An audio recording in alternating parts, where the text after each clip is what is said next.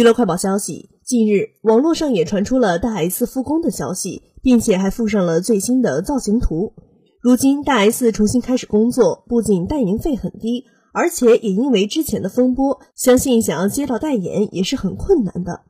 或许之所以在自己状态没有恢复好之前就进行工作，是为了能更好的生活下去。根据台媒报道，大 S 因为汪小菲互撕大战，也是损失惨重。舒淇丢掉了数个代言和邀约。